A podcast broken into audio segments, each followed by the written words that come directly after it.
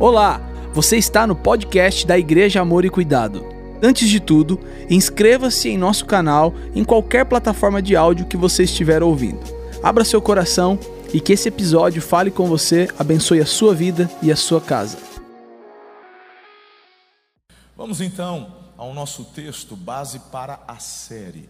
Antes de darmos início, propriamente dito assim, a, a, a mensagem de hoje ao tema, eu queria que você acompanhar essa leitura que farei de Mateus capítulo 18 e a partir também do verso 18. Nós, o poder da concordância. Olha só. Em verdade lhes digo: tudo que ligarem na terra terá sido ligado nos céus, e tudo que desligarem na terra terá sido desligado nos céus. Em verdade também lhes digo que, se dois de vocês sobre a terra concordarem a respeito de qualquer coisa que vierem a pedir, isso lhe será concedido por meu Pai que está nos céus. Porque onde estiverem dois ou três reunidos em meu nome, ali estou no meio deles. Perceba que aqui Jesus, através desse texto, ele já nos dá uma fundamentação muito forte. Aí tem gente que fala assim, mas ó, esse negócio aí não funciona, não. Porque eu mesmo já concordei com a minha esposa, a gente pediu e não aconteceu. Bom, irmão, é claro que a primeira regra da hermenêutica bíblica é que a Bíblia interpreta a própria Bíblia. Se você pega um texto fora de contexto e aplica de forma leviana, se torna um pretexto. Então, é, o, o, Tiago, lá, o irmão do Senhor, ele já disse: ó, tem muita gente que pede e não recebe Primeiro motivo, porque pede mal. Segundo motivo, porque pede duvidando. Ei! Então, Jesus falou que em primeiro lugar está o reino, está, querido, o objetivo e o propósito de cumprirmos o chamado que temos da parte do Senhor. E já está muito bem estabelecido entre nós que esse negócio de chamado não é negócio de pastor, o chamado não é o lance do missionário, todos somos chamados porque em Cristo nos tornamos embaixadores dele aqui na terra. Diga amém aí, varão, varoa. Ei!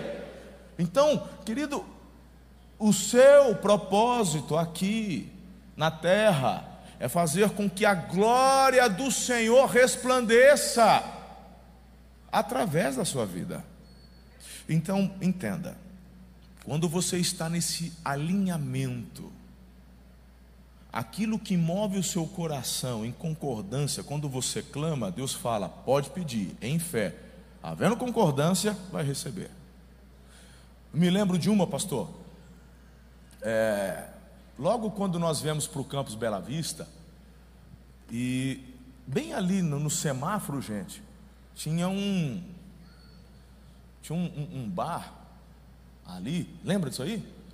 E assim, meu irmão, do nada, o bar começou a tomar uma vertente mesmo, porque bar já não, não é grave, mas começou a tomar uma vertente, irmão. A gente saía aqui das vigílias, saía aqui de sexta-feira de madrugada, chegava lá, pensa num tropé que estava lá, irmão. Sabe? Um, um, um, umas irmãs com as roupas meio esquisitas, assim. É, começou até uns negócios de, de, jogo de azar, um furdúncio. Aí falou: rapaz, o povo está saindo do jejum aqui. Pega é, as mulheres aqui parece que estão indo para a praia. Isso aí não está certo, esse negócio. Aí a coisa foi piorando, piorando. Isso lá atrás, tem vários anos isso. Aí, foi, aí um dia, meu irmão, eu estou saindo da igreja, aquela, porque a hora que para na fila não tem que fazer, né? O trem está rasgado do lado ali, o negócio, pá. E você, né? Aí um dia eu fiquei enfesado esse negócio aí. Eu falei, amor, a Ana estava comigo, irmão. Pode perguntar para a pastora Ana. Catei na mão dela, falou assim: vamos entrar em concordância? Que já deu que tinha que dar esse negócio aqui. Ela falou, vamos. Falou, Senhor, nós concordamos aqui em fé. Primeiro lugar, na conversão do dono desse bar. Segundo, que esse bar vai fechar. Mas não é para ele ficar na rua da amargura, não. É para o Senhor dar algo melhor para ele. Porque esse negócio não está certo. Tem muita gente se perdendo, se desvirtuando. Meu irmão, é um negócio sobrenatural. Não sei quanto tempo depois, se um mês ou menos de um mês, o bar fechou. E aí eu vou te falar uma coisa. Aí quando não sei também quanto tempo passou, o Alexandre uma vez, o Raniel falou assim, pastor, você não sabe quem está na minha. Quem? O cara do bar, está lá na igreja, se converteu. Falei, tá.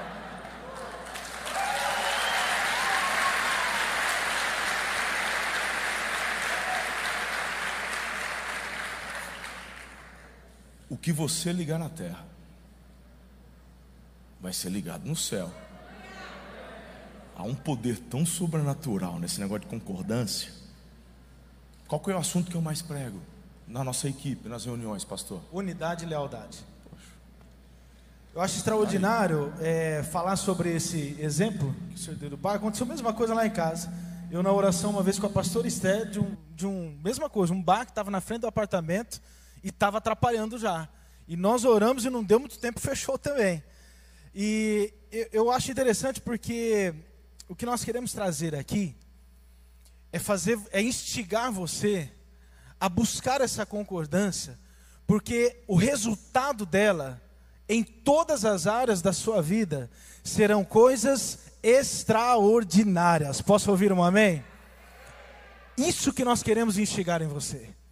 Quando você entendeu a, a grandeza do poder da concordância, começando na sua casa, quando o casal entender a grandeza do poder da concordância, quando homem e mulher, marido e mulher, entenderem que quando eles estiverem, estiverem unidos na mesma ideia, a coisa vai acontecer, desde que esteja alinhado com a vontade de Deus, meu irmão, ninguém para você mais.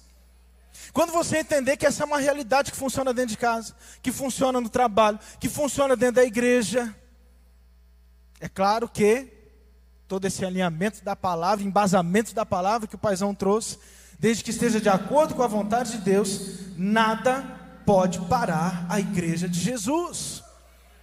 Por isso nós temos que buscar essa, essa unidade, essa concordância.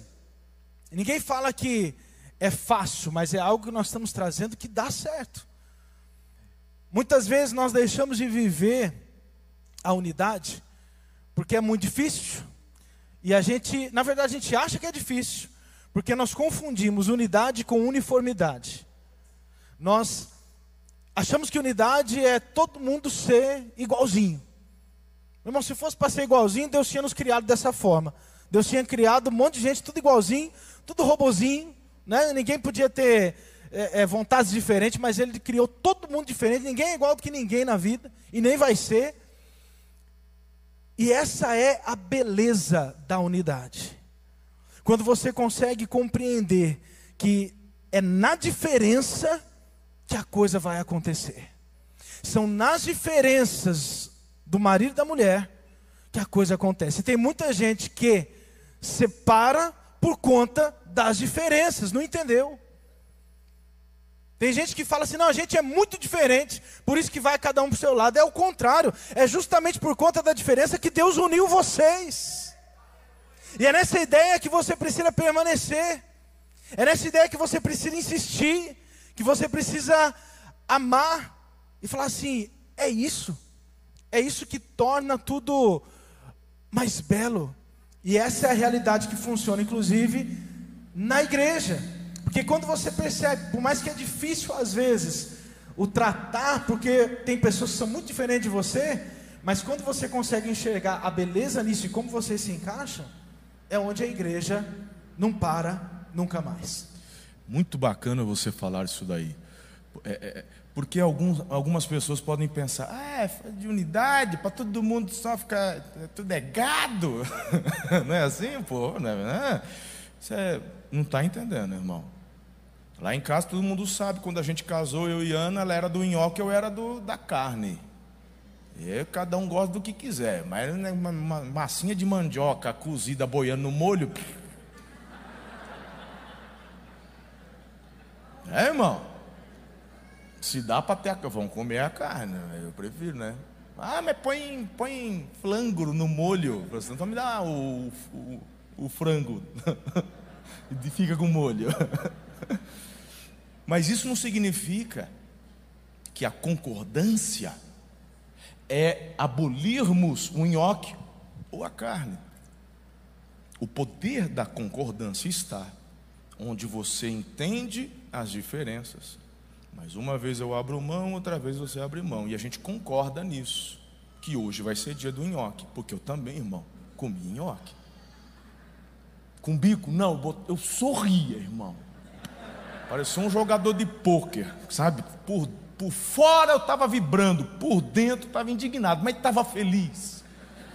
É. brincando. A Ana, quando faz, ela arrebenta. Até a massinha Paizão, boiana. Deixa eu dar uma fica boa. completada aqui, algo até de. Massinha boiana é boa, né? Boa definição de nhoque. Massinha que boia. Ah, eu dar uma completada, algo dentro de casa também com a pastora Esther. É, conforme vai passando o tempo, essa questão da renúncia é muito importante, né? Essa é a beleza da unidade. E quando é, eu já consigo perceber quando ela está renunciando algo por mim e ela consegue perceber quando eu estou renunciando algo por ela. É ali que entra a beleza da unidade. Quando você percebe que o outro está fazendo algo por você e vice-versa. E aí a, as pessoas elas não conseguiram ainda chegar nesse ponto de entender a beleza da unidade quando você percebe a renúncia do outro. E ali é que a coisa vai começar, na verdade, a, a caminhar. É o começo de tudo. ok. Vamos então ao tema de hoje. Porque a hora que o Fabrício falou, pastorzão, de repente você falou assim, mas imagem de Deus, o que tem a ver nós, poder da concordância, e o que tem a ver isso com a imagem de Deus? Bem, vamos ao texto de Gênesis, capítulo 1, verso 26. Como eu disse, é do princípio ao fim onde encontramos o princípio da unidade da concordância. Ok, como primeira mensagem da série, vamos ao Gênesis. Ok? Olha só que interessante isso, verso 26. E Deus disse: Façamos o ser humano a nossa imagem, conforme a nossa semelhança. Tenha ele domínio sobre os peixes do mar, sobre as aves do céu, sobre todos os animais domésticos, sobre toda a terra e sobre os animais que rastejam pela terra. Assim Deus criou o ser humano à sua imagem, a imagem de Deus o criou, homem e mulher os criou. O que me chama a atenção é quando que isso acontece. Quando que este confabular, pastor Eliezer, discorre? É Deus falando com os anjos? É Deus falando com Adão, falando, nem os anjos haviam sido criados, tampouco Adão. Então Deus está falando com quem? Consigo mesmo? Na frente do espelho? Queridos, qual a razão do poder tão sobrenatural compartilhado pelo princípio que estamos abordando da unidade? Você tem que entender que isso é o próprio Deus, porque Ele não é um Deus isolado, único, sozinho. Estamos falando da Trindade. Fica claro aqui. Façamos. Nós. E meu irmão, quando que isso eu consigo imaginar ali o Espírito Santo, Jesus, porque tem gente que tem um pensamento tão herético diante de tanta heresia que existe por aí, e essa galera que gosta de ser pastoreada só por todo mundo que aparece na internet, sem conhecer quem é a pessoa, o caráter e tal. E aí, meu irmão, só porque é bonitinho, tem muito seguidor, você vai ouvindo e vai achando que é verdade. Uma das maiores mentiras que são proferidas com relação à Trindade é que Deus é um só que se apresenta de três formas. Isso é uma mentira, irmão. Não é o que a Bíblia ensina. Essa visão unicista é como se Deus ele se apresenta como pai, uma outra hora, em outra ocasião, ele se apresenta como filho, numa outra. Pera lá, irmão. Onde está isso na Bíblia? Se você olhar, por exemplo, o batismo de Jesus, você vê os três juntos ao mesmo tempo. Jesus sendo batizado, Pai falando lá das nuvens, este é meu filho amado, e o Espírito Santo, meu irmão, vindo sobre ele. Está ali, os três numa mesma situação, são três pessoas distintas, e agora a gente, logo no início, com quem eles estão conversando entre eles.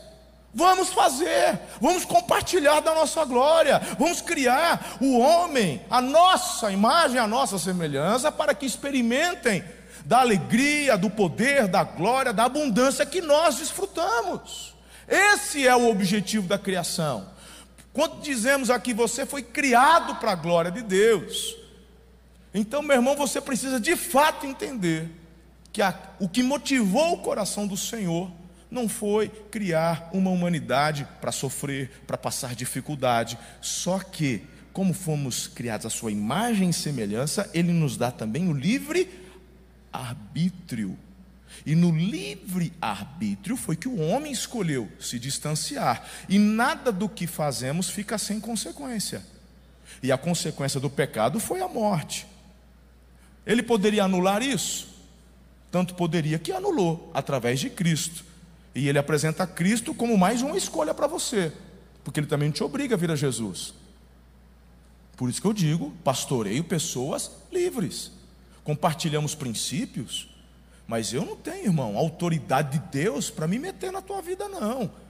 Eu tenho da parte de Deus a incumbência, a responsabilidade com Ele de velar pelas almas daqueles que se colocam como filhos espirituais e aconselhar, como já disse, velar, orar, cuidar, mas a escolha, a decisão é tua. Se Deus, meu irmão, te deu, quem sou eu para tolhi-la?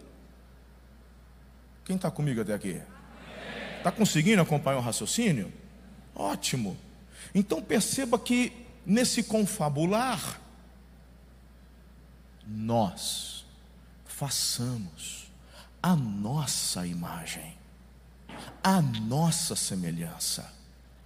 E olha que lindo, meu irmão, porque dentro dessa semelhança, ele fala até sobre a questão do dominar. Dominar sobre a criação. Agora, pastor, como é tão importante esse princípio da unidade, a gente chega à conclusão, à razão, da, pela qual o inimigo se levanta exatamente tão fortemente contra essa área. Onde ele mais atua, irmão, é para gerar divisão, facção, rebeldia, discórdia, desavença. É o, é o semeador de contenda. Você conhece gente assim? Por onde passa, parece que ela semeia uma discórdiazinha. Você viu? ah, você não ficou sabendo? Fez. Meu irmão, quando você faz isso, você está mais com a cara do cão do que a imagem de Jesus porque ele é o semeador de contenda. Porque a própria palavra de Deus diz o seguinte: olha, eu odeio o pecado, sete coisas que eu assim eh, abomino, mas tem uma que eu odeio: aquele que profere contra o irmão maledicência, aquele que se levanta para causar discórdia, porque essa é a ação direta de Satanás. Foi inclusive o que ele fez no céu para promover a discórdia entre os anjos quando a terça parte foi expulsa de lá. Mas esse é assunto para um outro dia. E Deus fala: esse tipo de gente me causa náusea, eu tenho aversão. Mas fica triste, não, calma, você pode se arrepender hoje ainda, aleluia. Abandonar essa vida maledicente de fofoca, né? E abraçar o princípio da unidade, da concordância. Aí você vai ver quanta coisa linda vai acontecer. A questão é termos essa percepção espiritual para poder enxergar realmente quando algo vem não vem de Deus. E se algo está gerando unidade, automaticamente vem de Deus. Se algo está gerando discordância, não pode vir de Deus. Porque se estamos falando de um Deus que é, essa unidade entre a Trindade é algo tão, tão forte, tão especial, que muitas vezes a gente nem consegue compreender direito. Como é que poderia algo que traz discordância, algo que traz separação, algo que leva você para longe das pessoas, longe do corpo, longe da, da, da, do aprisco, longe da sua liderança, como é que pode isso vir de Deus? Não tem lógica. Porque aquilo que vem de Deus somente vai trazer unidade. Aqui é, estamos falando da imagem de Deus, né? De, e a explicação aqui de como que dessa unidade perfeita da Trindade. E se nós fomos criados então, não sei se você já conseguiu fazer o link. Se nós fomos criados à imagem e semelhança de Deus, isso significa que essa unidade tão perfeita da Trindade está acessível a mim e a você. Você consegue entender isso? Muitas vezes nós falamos, não, eu não consigo viver unidade. Para mim é muito difícil. Eu prefiro isolamento, porque quando eu faço as coisas, as coisas saem melhor. Eu não confio naquilo que a outra pessoa vai fazer. Eu não confio naquilo que a outra pessoa vai falar. Porque eu deixo na mão dela, mas a hora que eu vejo que não está funcionando, eu falo, dá aqui para mim, deixa que eu acabe, porque é só eu que sei fazer do jeito certo, tá entendendo? Pessoas que têm dificuldade de viver essa unidade, eu quero dizer algo para você. A unidade que Deus requer de nós, como nós fomos criados à imagem e semelhança dele, ela está dentro de você, basta você acessar, basta você buscar um pouco mais, porque você é filho de Deus, você foi criado dessa forma, você foi gerado dessa forma, você foi gerado nesse padrão nessa base, na hora da criação, ele já criou desse jeito, do mesmo jeito que ele é. Então, se ele consegue viver essa unidade tão extraordinária, e ele nos ensina, inclusive, a oração de Jesus que vamos ler fala sobre isso, pede para que nós sejamos da mesma forma, significa que tem algo dentro de você que consegue, você pode sim, você foi criado para isso, você foi gerado para viver em unidade com as pessoas que estão ao seu redor. João capítulo 17. Esse é a oração de Jesus ali no finalzinho da ceia. Ele ele tem um tempo aonde Jesus ele pede por si, por conta do momento que ele iria passar à frente, Getsemane e a cruz logo em seguida. Ele ora pelos doze, por aqueles que estavam ali com ele, e depois ele fala: Eu oro também, Pai, por aqueles que ainda virão. Fala assim: Sou eu. É você, igreja. Jesus estava orando por você ali já. E olha só parte dessa oração, o que, que ele diz? Não peço somente por estes, mas também por aqueles que vierem a crer em mim, por meio da palavra que eles falarem, a fim de que todos sejam um. Fala bem forte, um. E como tu, ó Pai, está em mim e eu em ti também eles estejam em nós, para que o mundo creia que tu me enviaste. Eu lhe transmiti a glória que me deste, para que sejam um, como nós o somos, eu neles e tu em mim, a fim de que sejam aperfeiçoados na unidade. Aleluia. Quando você falava dessa questão, porque tem muita gente que quer fazer sozinho, não é verdade? É, é, essa frase sua é muito comum, já ouvi ela muitas vezes. Eu já ouvi também, por exemplo, pessoas falando assim: você orou errado. Eu falo, como... como é que é? Por que, eu orei errado? É porque você orou para Jesus, você tem que orar a Deus, que é o Pai, em nome de Jesus.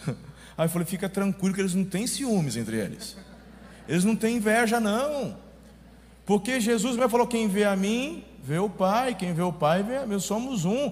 Jesus falou: Olha, eu vou enviar o outro consolador, não faz nada ainda não, porque eu estou indo, mas tem aquele que vem para continuar. Então eu falei assim: Não, é, eu já ouvi, ele falou assim: Não é errado falar com o Espírito Santo. Falou: Sério?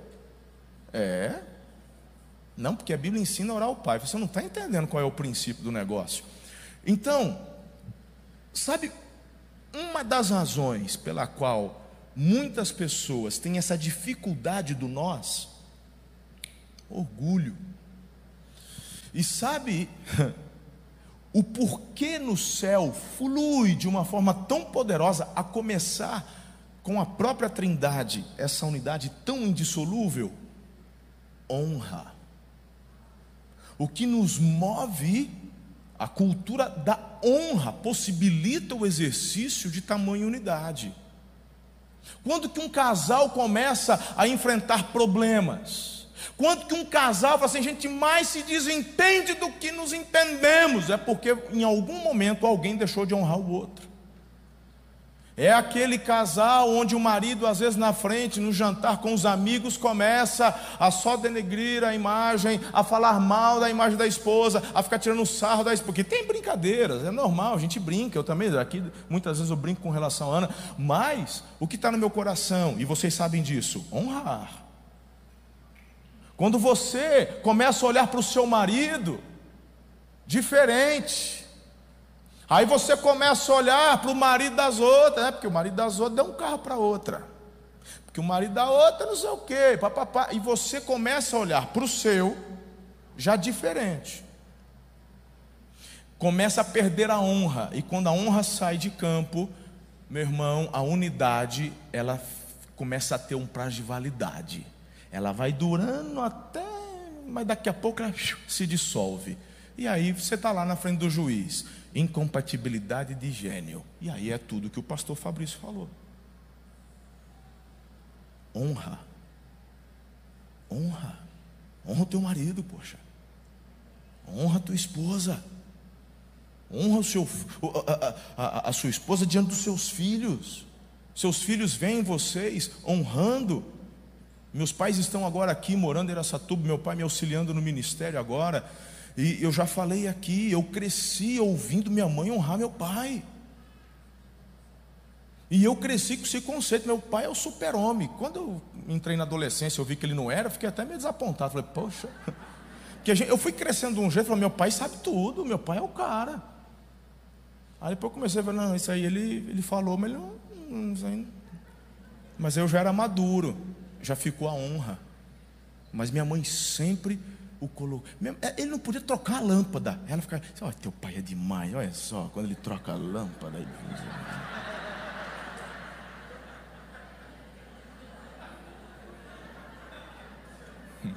Não era assim?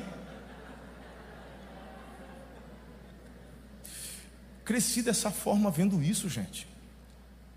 Então, em nome de Jesus, entenda que essa unidade, ela precisa de um alicerce. E um dos alicerces dessa unidade é a honra. Paizão, onde não tem honra, não tem empatia. Para você, empatia é você conseguir se colocar no lugar do outro. E, e, você não consegue se colocar no lugar do outro, você não consegue ter honra se você não entende um, pelo menos um pouco do outro. Porque a honra está justamente em, em honrar na diferença. De novo, né? não, não é que todo mundo tem que ser igual, que tem que ter o, o, ser igualzinho, ser robozinho, não. É justamente, ela vai funcionar justamente na hora da diferença. E aí não tem como ter honra se não tiver a empatia de você conseguir se colocar no lugar do outro. Dentro de casa, marido e mulher, e também no ministério. Nós vemos como é interessante como temos vivido isso na equipe, né? De enxergar como que cada pastor tem o, o seu dom, a sua personalidade, a sua forma diferente o pastor Giovanni estava falando há pouco na pregação aqui com o pastor Haldman, e eu vejo aqui entre nós também, a diferença no estilo de pregação, na forma de falar, na forma de expressar, isso se dá entre nós, mas por conta da cultura da honra, nós é, é, temos, nós vivemos a empatia, a renúncia e nós conseguimos caminhar junto para a mesma direção. Não é bacana isso? Eu estou me lembrando de algumas pautas da nossa reunião durante a semana pastoral Pergunta para eles, eu digo assim, fala assim, a tua honra não é só comigo não, que sou o pastor da igreja, o presidente da igreja. Eu falo, a honra tem que ser entre vocês. E essa terça-feira passada deu uma alinhada de novo sobre isso. Falei assim, se você olha para o teu colega, para o pastor, assim, ah, mas isso aí é o ministério dele, isso aí é o ministério do evangelismo, isso aqui é o ministério do, isso aí é dos casais, ele tem um ele que se viu. Se você, meu irmão, não se dispõe em honrar o seu colega, o seu pastor, ajudá-lo a crescer, a melhorar, a vibrar com ele, se você não consegue sentar, absorver, vibrar com uma mensagem que está vindo do céu através dele, então vou te falar uma coisa: você não conhece tal conceito, e nem você é digno da minha confiança, porque se você só honrar a mim, você não entendeu o princípio, daqui a pouco é só ficar desgostoso, magoadinho, que vai também deixar de me honrar. Então esses princípios são tão importantes que aplica na tua empresa. Abre os olhos, ensina isso para a tua equipe. Você que é empresário, o quanto você tem investido o seu tempo na sua empresa para trazer esse tipo de estrutura entre ali os líderes, os gerentes. Está investindo na vida deles? Aí tem gente fala assim: não, porque todo dia de manhã a gente, quando abre o comércio, a empresa, a gente medita, a gente lê o devocional Amor e Cuidado. Ótimo, perfeito, continue a fazer isso. Mas eu estou falando, meu irmão, que parte do treinamento constante precisa de haver o alinhamento. E o quanto você dedica de tempo nisso. E são várias escalas. Existem tipos de palavra onde você libera para a equipe toda, existem tipos de palavra que você libera apenas para os líderes, dependendo da formação, há um nível de revelação. Ah, mas isso não é distinção. Parar de conversa fiada, irmão. Jesus, quando ele ia pregar, a multidão ouvia. Daqui a pouco ele saía com os discípulos, não com os apóstolos apenas, Porque tem, tinha palavra de multidão, tinha palavra para os seguidores, que eram os discípulos, haviam palavras para os apóstolos, que aí sim eram os doze, e muitas vezes ele levava Pedro, Tiago e João. Só vocês três. Se eu tivesse lá, eu ia ficar meio rasgado. Só, só os três que vão ali no, na, no monte? Por que só os três para ir no Getsemane? Hum? Aí, meu irmão, isso mostra para mim e para você que existem níveis de revelação, níveis de investimento em termos de unidade. Agora, o texto que, que, que você leu, filhão, é, é, é demais. O João 17, né? Olha o finalzinho ali. Coloca o finalzinho do, do, do, do verso ali, o 23. O 23. Tem, tem, um, tem um negócio demais aí. Não sei se você percebeu. Eu neles, tu em mim. Tá, tá, já está concluindo. É unidade, sim ou não? Aí ele fala: para que sejam aperfeiçoados. Onde? No que? Se não houver investimento, não tem crescimento. Questão da unidade, não basta você ter dito sim diante do altar, na frente do pastor, do padre, seja lá onde você foi, do juiz de paz, diante da família, diante do sogro, não importa. Meu irmão, a unidade, ela não foi sacramentada lá, a unidade é desenvolvida, a aliança é feita. Uma aliança é feita no dia, uma promessa. Mas a unidade tem que ser aperfeiçoada. Jesus está dizendo que é um aperfeiçoamento. E aí, eu, esse bichinho que todo mundo tem, né? Um, um, celular hoje na mão. Se é iOS, se é Android, não importa, mas você tem. De vez em quando, né, o meu bichinho ele manda um recadinho assim para mim. Marcelo, foi, oi. Ele falou assim: tem atualização do sistema. Eu falei, ai que lindinho. Então tá bom. Então tá, aí então eu aceito. aí ele começa a atualizar o sistema. Mas de vez em quando ele fala assim: ó, oh, só que dessa vez você tem que deixar ele conectado no cabo de energia. Fala, agora tu vai me dar, falar o que eu tenho que fazer? É como se ele respondesse, doutor, é isso aí mesmo, ou é do nosso jeito, ou você não vai ficar atualizado porque a atualização sempre demanda detalhes e coisas que ficam mais complexas. A unidade, da mesma forma. Se você não entende isso, você fica estagnado nos cinco primeiros anos do seu casamento, e quando chega no décimo ano, fala assim: Eu estou enfadado, não aguento mais. Você não aguenta mais porque parou de atualizar o sistema. E não vem me reclamar, porque do céu tu recebeu o recadinho, tem atualização hoje. A questão é que você, meu irmão, não quis conectar no cabo de energia, você quis fazer do seu jeito. Tem gente procurando essa atualização fora. Sabe por quê? Porque o meu sistema é iOS. E quando eu recebo o recadinho lá da Apple, eu, eu, eu, eu não posso assim, ah, eu vou dar uma testada, vou, ver se, vou colocar o do Google que falam para mim que está demais, eu vou usar o do Google. Assim, você pode achar demais o que você quiser, mas se quiser usar o meu aparelho, vai ser o nosso sistema. A gente não conversa com o sistema deles. A gente tem uns negocinhos assim, se quiser mandar foto, tal, importar um, uma agendazinha, até a gente deixa, mas o sistema é o nosso. Aí, meu irmão, você vem na igreja, você tem um pastor que você conhece a vida dele, a família dele, a história dele. Mas aí, meu irmão, você começa a receber notificação de e-mail, de internet, de rede social, do fulano de tal, do coach tal. Aí, aí, você, aí você fala assim, porque tem um lance, aí você quer atualizar fora.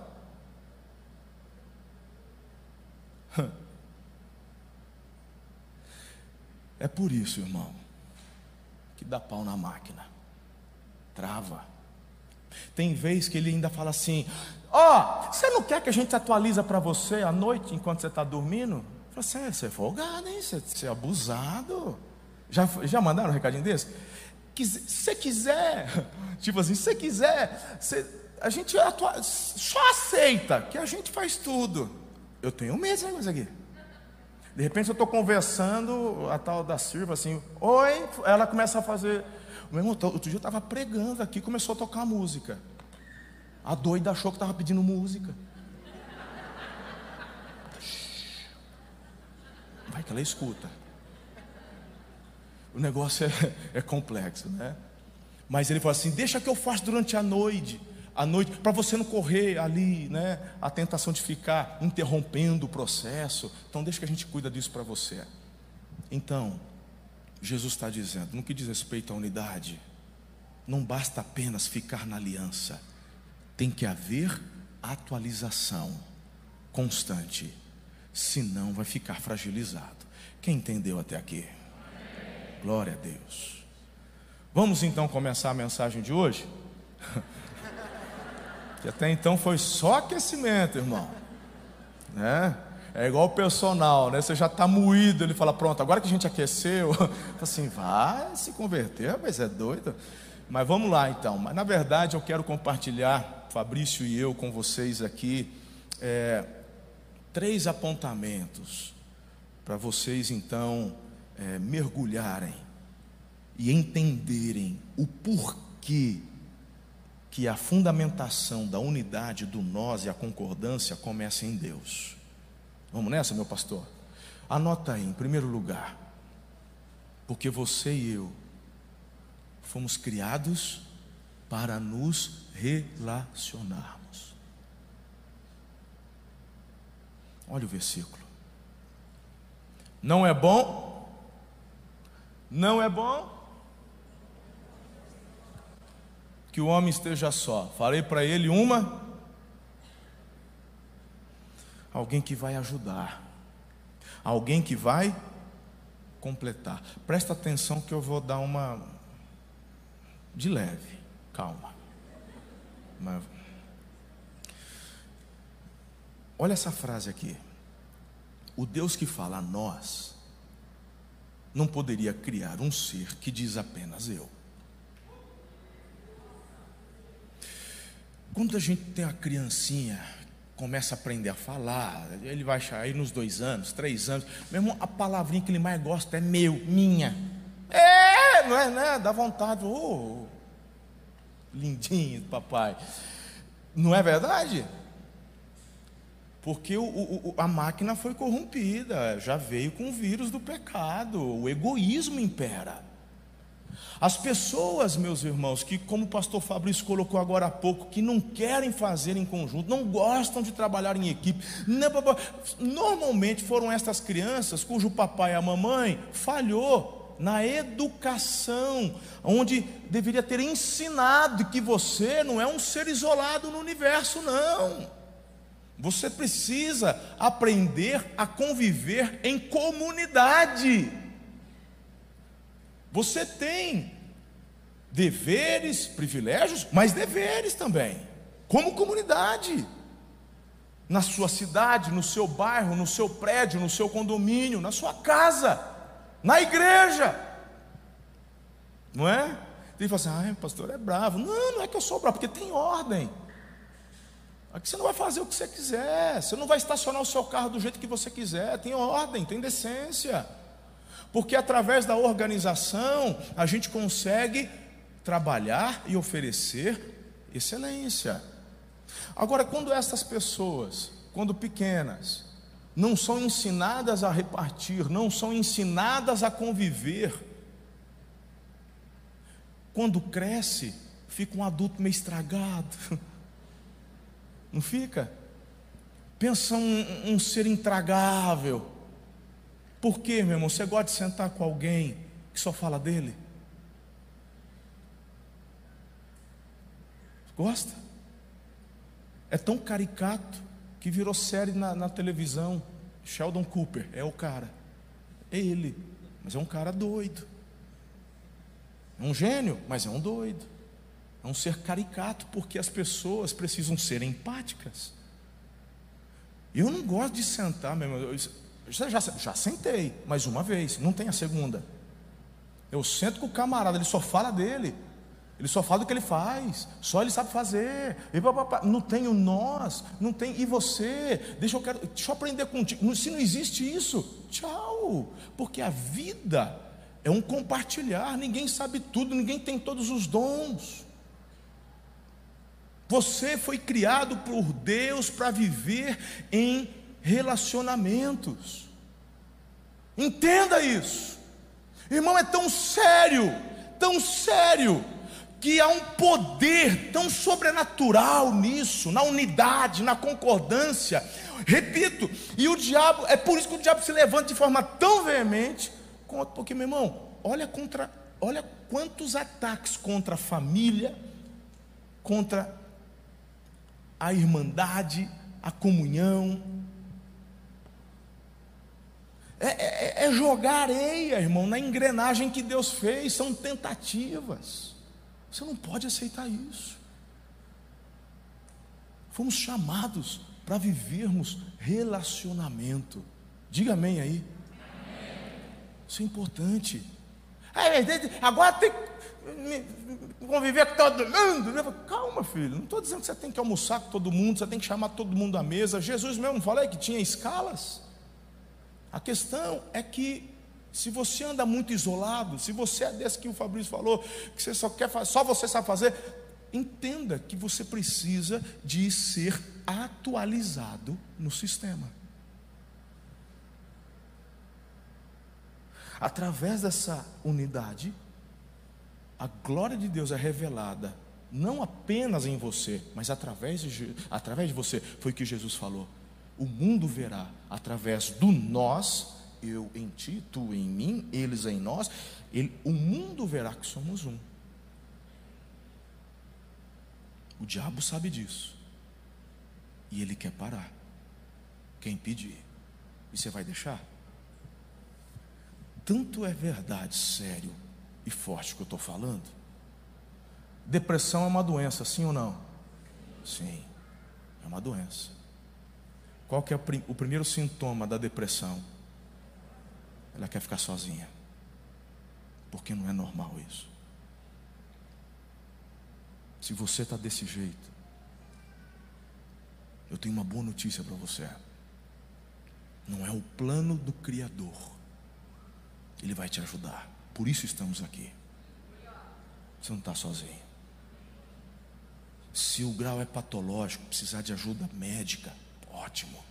Existem profissionais da área da saúde mental, seja psicólogo, psicólogo seja a, a, o psiquiatra. Meu irmão, tudo está aí. Papai permitiu estudarem, crescerem, para nos ajudar. O que não pode é você achar que isso é normal. Tem gente até hoje que não voltou para a igreja porque desenvolveu uma fobia de relacionamento. O medo foi instaurado. Às vezes, quem mora em prédio como eu, você está no elevador, é incrível.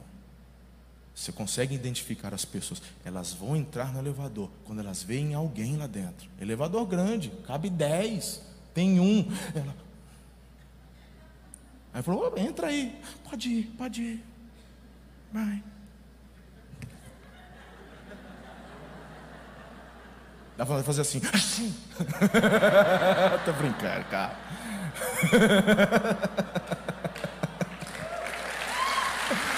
Ai, Jesus.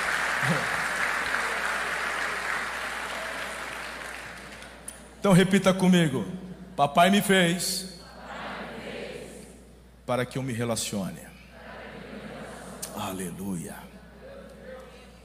Importante lembrar, estamos falando da de base, estamos falando de um padrão, estamos falando do início de todas as coisas.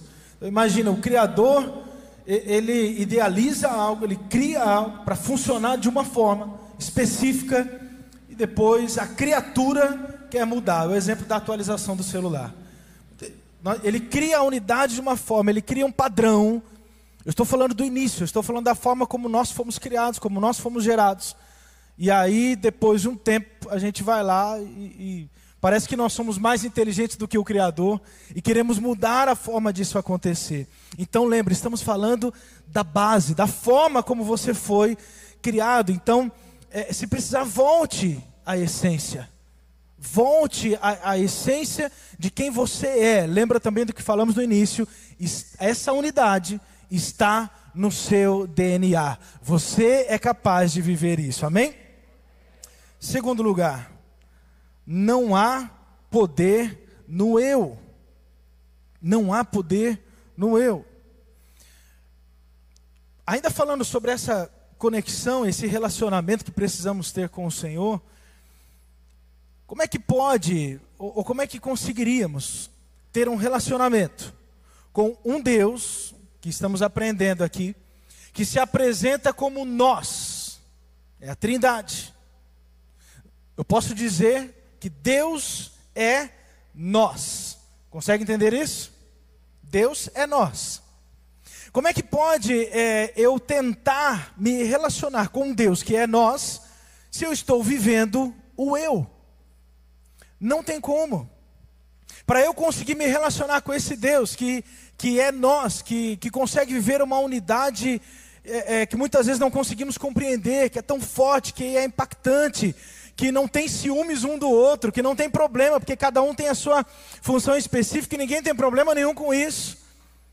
E aí, como que pode o ser criado viver nesse isolamento e achar que vai conseguir, de alguma forma, desenvolver um relacionamento com esse Deus? Não tem jeito.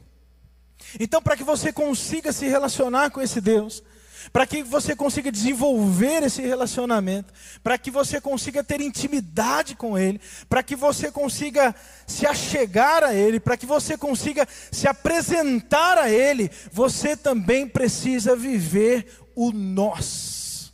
Você precisa conseguir viver essa unidade, muitas vezes inexplicável, que seja inexplicável mas que você consiga colocar em prática. Eu, em muito tempo, é, sempre falei que, e continuo dizendo, né, Deus não se explica, mas eu falava muito que a trindade, a unidade da trindade, é algo que nós não podemos, não poderíamos é, conseguir compreender, porque é muito difícil. Então é algo assim, ó, deixa para lá, não vamos tentar entender essa unidade não, porque é muito complicado para nós.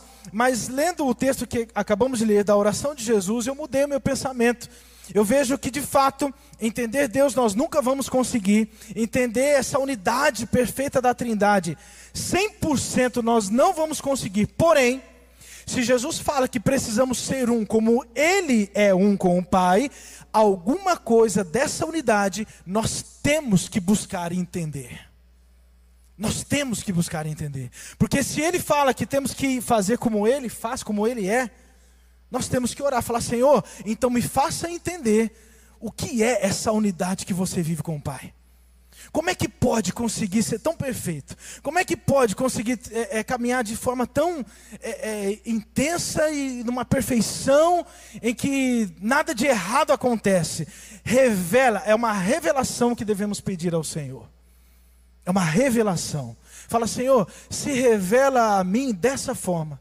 Se revela a mim nessa unidade. Para que eu possa de fato entender que não há poder no eu. Aqui o texto em questão é Gênesis 3, 1.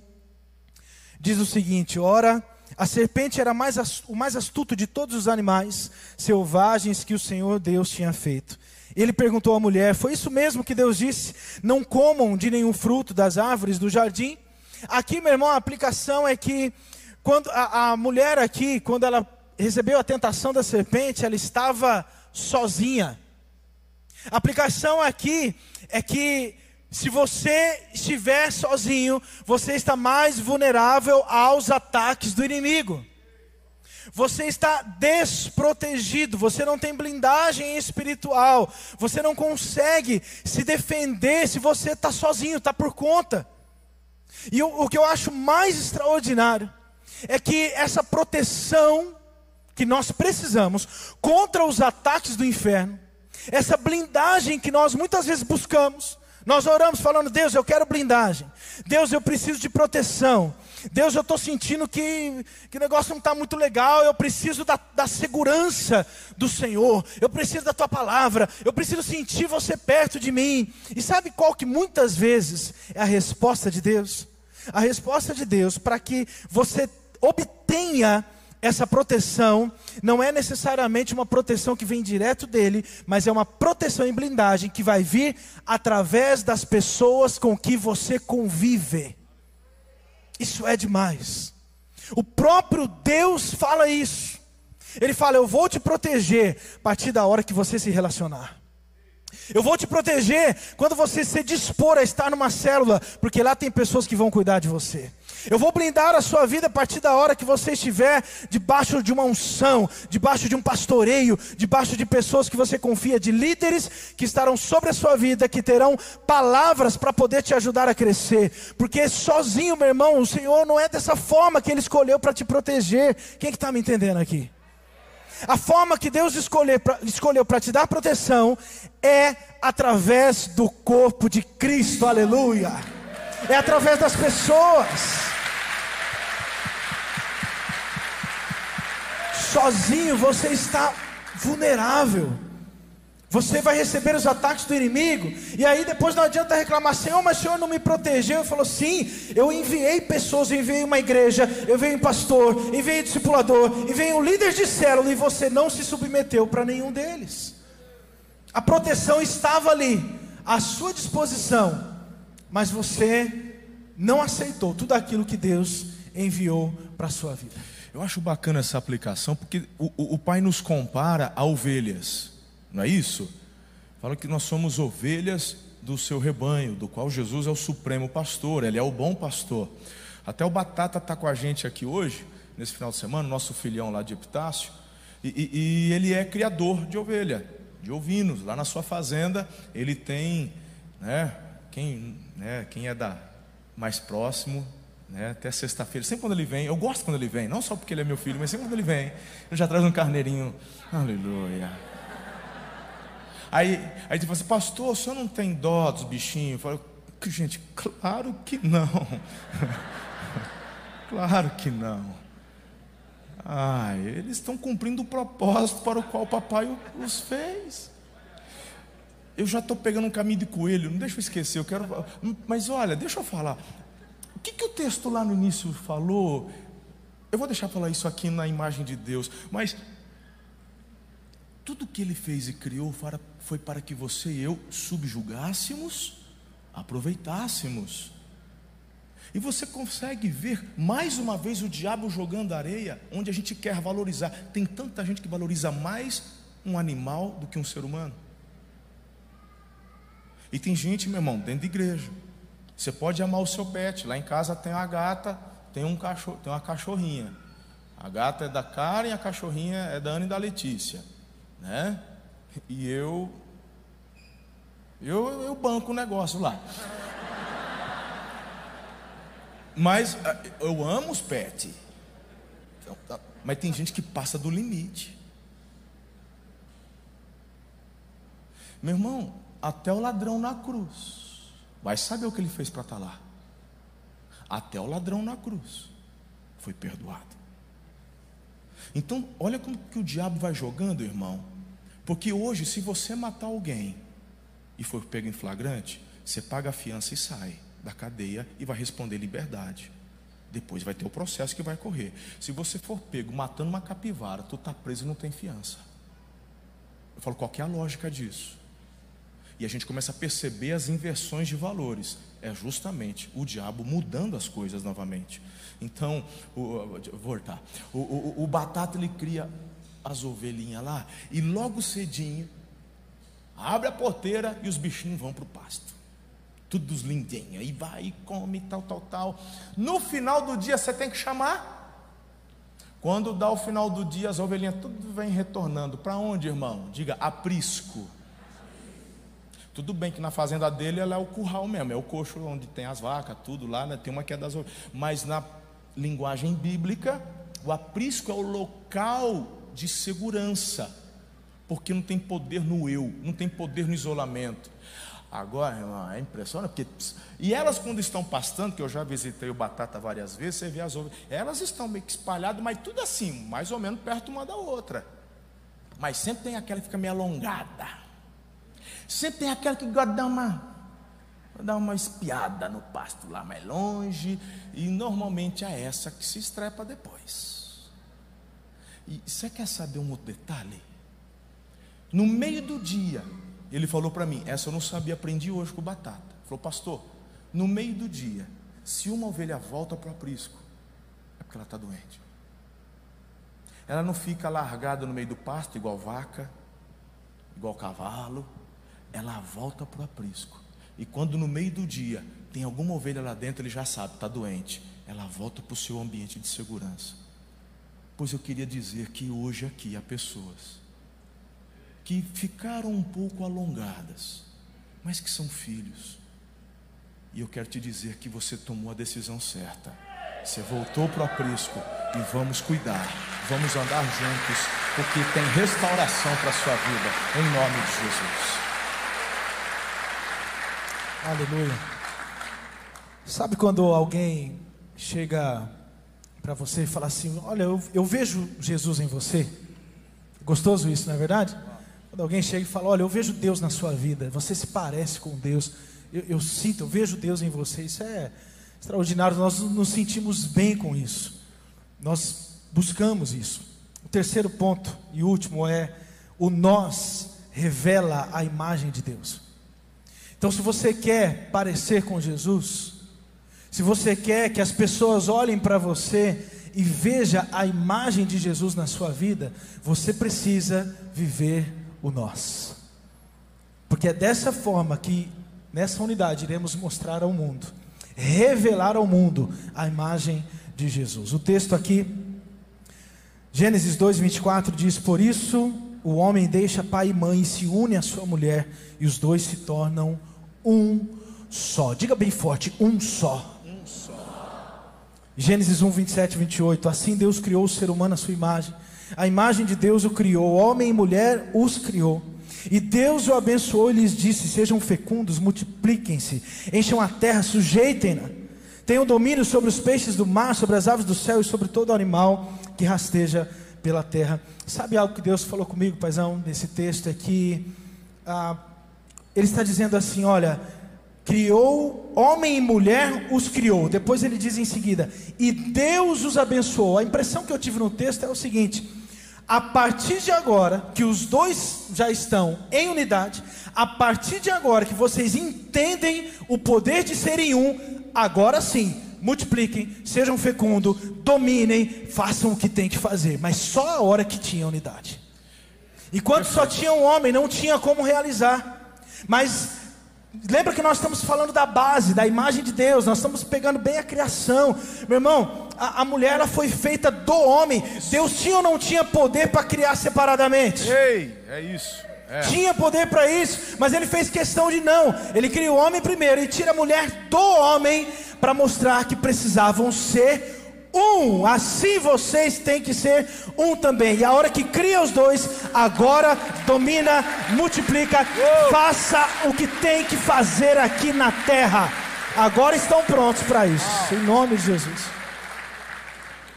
O texto de Eclesiastes 4, 9. Isso, filho, já vai. O pessoal da fila lá de fora achar que a gente está. Aqui nós estamos na boa, né, irmão? Mas o pessoal da fila lá fora já vai, tá, começou o teclado, vai acabar. Olha só Eclesiastes 4:9. É melhor ter companhia do que estar sozinho, porque maior é a recompensa do trabalho de duas pessoas. Se um cair, o amigo pode ajudá-lo a levantar-se. Mas pobre do homem que cai não tem quem o ajude a levantar-se. E se dois dormirem juntos, vão manter-se aquecidos. Como, porém, manter-se aquecido sozinho?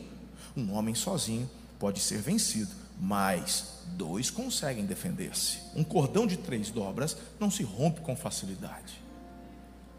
Por isso que eu, quando eu estou saindo, eu gosto de andar com o Haldman. Eu já de dois. Eu deixo ele na frente. Porque em mim você, você pode me bater, mas bate nele que eu quero ver. Jiu-jitsu. Entendeu? É melhor ser dois do que um. Dá uma olhada para a esposa, dá uma piscadinha para ela assim, é melhor ser dois do que. É melhor ser um do que é dois do que um. Né? É, é dois. É, é nós. A piscadinha você já entendeu, né? Você já. É nós. É unidade. Aleluia. Ei. Filhos, Olha essa frase do pastor Carlito que eu acho extraordinária. Guarda, essa vale a pena você guardar. Ninguém faz algo grande sozinho. E se está fazendo sozinho, é porque não é grande. Não é? Invista, empresário, lindão, invista em equipe. Aí, pastor, sabe o que me veio a hora que você estava compartilhando? Um detalhe importante. Tem gente ferida, traumatizada, e por isso começam a ficar isoladas. Tem gente que fala assim, pastor, senhor está falando de casamento, mas eu já fui traída, eu fui abandonada com dois filhos para criar, pastor. E cachorro picado de cobra tem medo de linguiça. Eu falei, é verdade. Pastor, só fica falando de célula, essas coisas, mamá. Eu venho só de domingo porque eu cansei. Olha, pastor, eu já vim de uma outra igreja e olha, pastores já me desapontaram, eu sou traumatizado, eu já fui abusado, abusada, já Olha, porque um dia eu abri meu coração na célula e o que eu falei virou fofocaiada. Eu cansei. Ei, deixa eu te falar uma coisa, entra na fila, isso acontece mesmo. E você não está isento nessa igreja, não. Ninguém aqui é perfeito. Quando a gente Ouve, sabe, a gente trata, conversa, exorta, a gente alinha. Mas provavelmente você aqui mesmo já sofreu desapontamentos. Eu já fui traído, já fui abandonado, já fui caluniado. Final de semana de novo, botaram lá o videozinho da farinha, você descendo, coro. É, pastor herege, estão lá arregaçando. É, pessoal, desce a lenha, entra na fila, irmão, faz parte. Então, por conta disso, eu não vou mais me expor.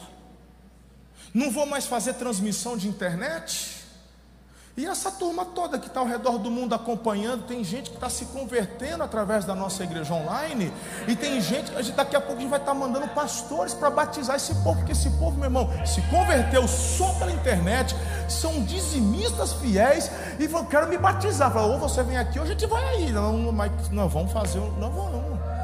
Então eu, eu vou parar por. Meu irmão, presta atenção no que eu vou te dizer as investidas do diabo, seus traumas com relação a desapontamentos por traição e tudo isso que eu falei, nenhuma destas coisas quebra o poder de um fundamento e de um princípio que Deus instituiu. O fato de você ter sido um dia traído, abandonado, magoado, ferido, não anula o princípio da unidade e o poder da concordância. Então, sabe o que eu quero fazer hoje com você? Declarar cura sobre as suas emoções. E só Jesus pode fazer isso. Eu posso aqui sim pedir para você um voto de confiança.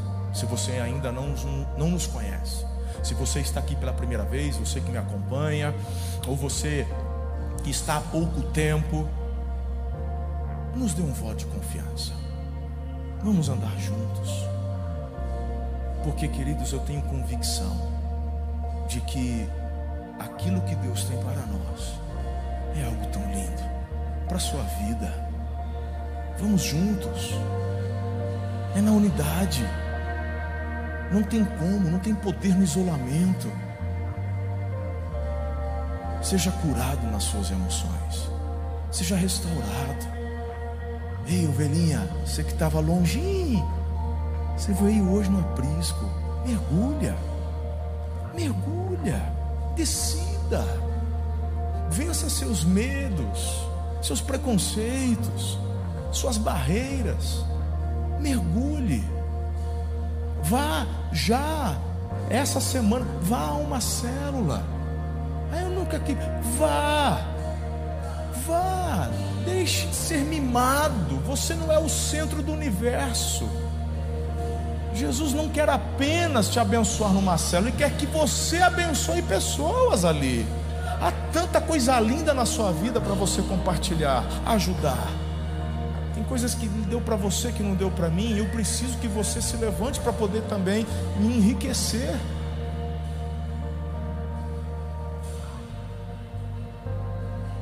Coloque-se em pé.